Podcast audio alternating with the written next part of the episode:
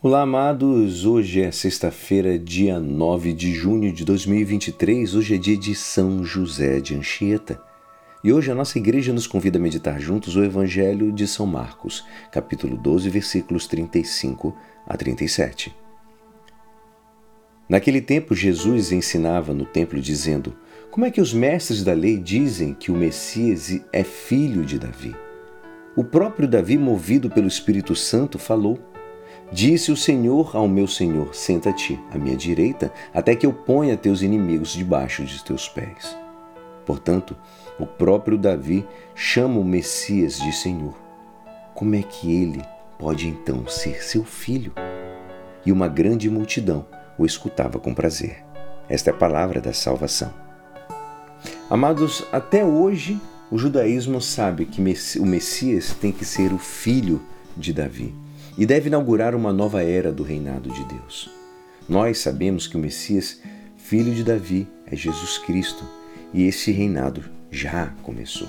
Como semente que nasce e cresce e se fará realidade visível e radiante quando Jesus voltar no final dos tempos. Mas agora, já Jesus é o filho de Davi, que nos permite viver na esperança os bens do reino messiânico. O título Filho de Davi aplicado a Jesus forma parte da medula do Evangelho. Na própria Anunciação, a Virgem recebeu esta mensagem. Ela será, ele será grande e chamar e vai se chamar Filho do Altíssimo. E o Senhor lhe dará o trono de seu pai Davi e reinará eternamente na casa de Jacó. Vocês lembram? Os pobres que pediam a cura a Jesus clamavam: Filho de Davi, tem compaixão de mim, e tantos outros momentos. Mas Jesus não é só filho de Davi, senão também Senhor. Jesus o afirma solenemente ao citar o Salmo Davídico 110. Cita incompreensível para os judeus, pois resulta impossível que o filho de Davi seja senhor de seu pai.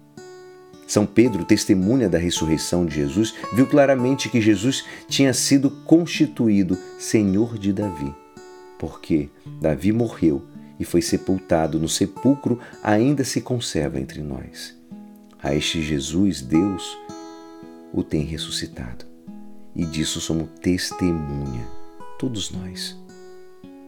Jesus Cristo, amados, nosso Senhor, descendente de Davi, quanto à carne que, segundo o Espírito de Santidade, foi estabelecido Filho de Deus no poder por sua ressurreição dos mortos. Quem diz isso, exatamente, é São Paulo, nas suas cartas aos Romanos, que tem se convertido no foco que atrai o coração de todos os homens. E assim, mediante a sua atração suave, podemos dizer que ele exerce seu senhorio entre todos os homens que se dirigem a Ele com amor e confiança. Abre teu coração, converse com Jesus com amor e confiança. E é assim esperançoso que esta palavra poderá te ajudar no dia de hoje que me despeço. Meu nome é Alisson Castro e até amanhã. Amém.